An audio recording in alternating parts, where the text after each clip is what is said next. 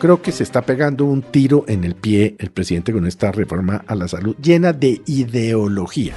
Ya se empezará a saber a quién le dieron qué, cómo negociaron aquello, quién recibió mermelada. Es muy preocupante.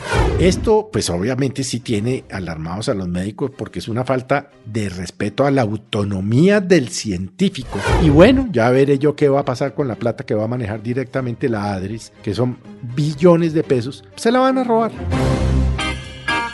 Aquí comienza el Zuletazo. El Zuletazo Podcast con la reforma a la salud, que sigue cruda, pero que ya se cocinó en primer debate. Al menos, Felipe, 117 artículos. Nos faltan 22 en una discusión acalorada, donde finalmente los representantes de la U le dieron el voto al gobierno y por eso es una victoria temprana del nuevo ministro de Salud. Sin duda, se cambia el nombre de la CPS, pero también sus funciones. Se le da a la ADRES el superpoder de ser el banco que maneje la plata de la salud. Se crean dependencias para atender al paciente lo más cerca de su casa. Y la gran polémica, Felipe, está en el artículo 123, que redefine lo que significa un acto médico.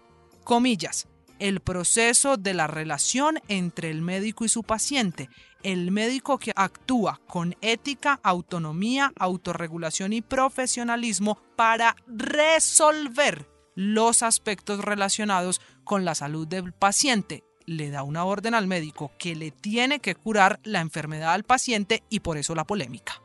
Bueno, la verdad es que ya tendremos tiempo de hablar de los otros artículos, pues porque como usted bien lo dice, María Camila, todavía está crudo. Ya, tendremos, pues, eh, digamos, con más detenimiento qué significaría en el futuro inmediato, por ejemplo, la desaparición de las EPS como las conocemos hoy, qué significará o significaría el manejo billonario de la salud por parte de una entidad del Estado que ya sabemos cuando el Estado maneja los temas de salud qué pasa, en fin, pero digamos, esos, esos son temas que tenemos que ir mirando con calma, pero el de hoy que usted está mencionando, pues obviamente ha producido una, una protesta masiva de los médicos, porque usted no le puede exigir a un médico resultados entre otras cosas, como tampoco a manera de ejemplo se lo podría usted exigir a un abogado. Usted a un abogado no le puede preguntar, bueno, pero usted me da el 100% de garantía de que yo gano este proceso. No, es que hay obligaciones de medios y hay obligaciones de resultado. Y, el trabajo médico, pues es de medio. El médico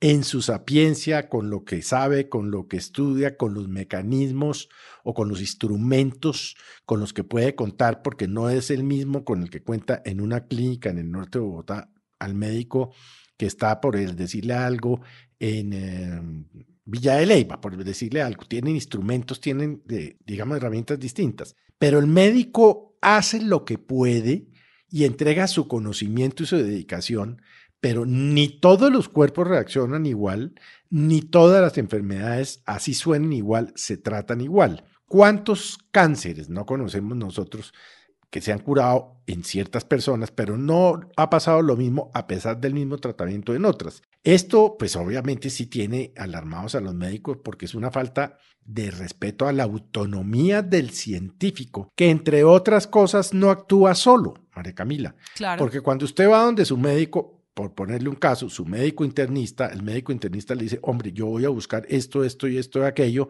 hágase tales exámenes, vamos a ordenarle tales radiografías, un PET scan, un CT scan, un MRI, bueno, lo que usted quiera, y después el médico integra toda esta información y la lee y diagnostica. Entonces, realmente a mí el médico me puede decir, hombre, usted lo que tiene es X o Y, y si yo no sigo el tratamiento es culpa del médico porque no produjo el resultado de una parte.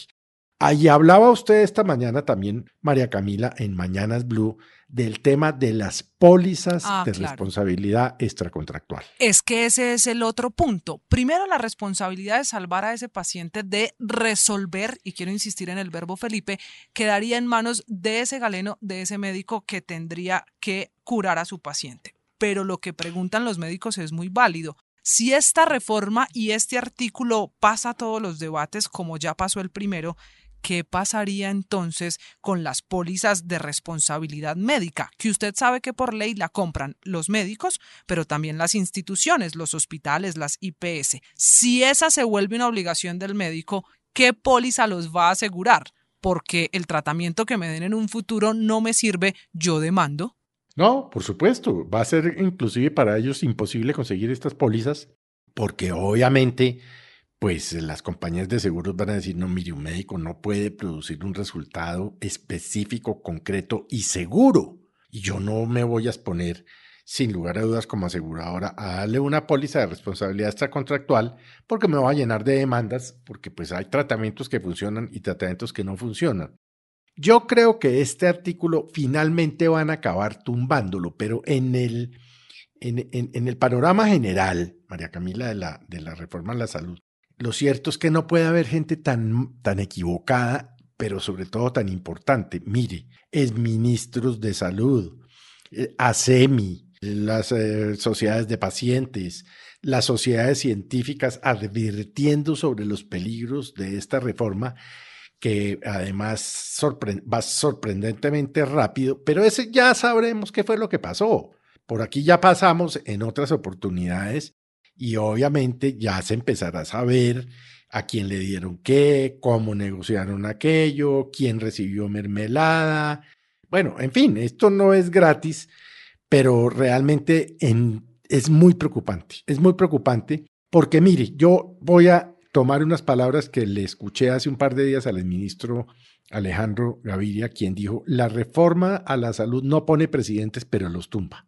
¿Esto qué querría decir en la práctica? Que si en dos años usted ya no tiene EPS, pero no han sido capaces de construir los 2.500 centros de atención primaria, que no van a ser capaces, entonces la gente va a llegar y va a decir en el centro de salud, bueno, pero, pero mándenme en donde un médico, no, es que eso ya no existe. Es que yo lo puedo remitir a usted a una IPS pero resulta que la más cerquita de aquí de Firavitoa es la de Tunja, que queda cinco horas. En fin, van a acabar con un sistema de salud que no es la panacea, pero que realmente es bueno. Y vamos a retroceder, como lo hemos dicho en otras oportunidades, 30 años. Y va a ser el país, van a ser los usuarios vamos a ser los que descubramos que ya no tenemos las EPS, los que finalmente vamos a salir a protestar. Yo creo que se está pegando un tiro en el pie el, el, presidente con esta reforma a la salud, además totalmente llena de ideologías.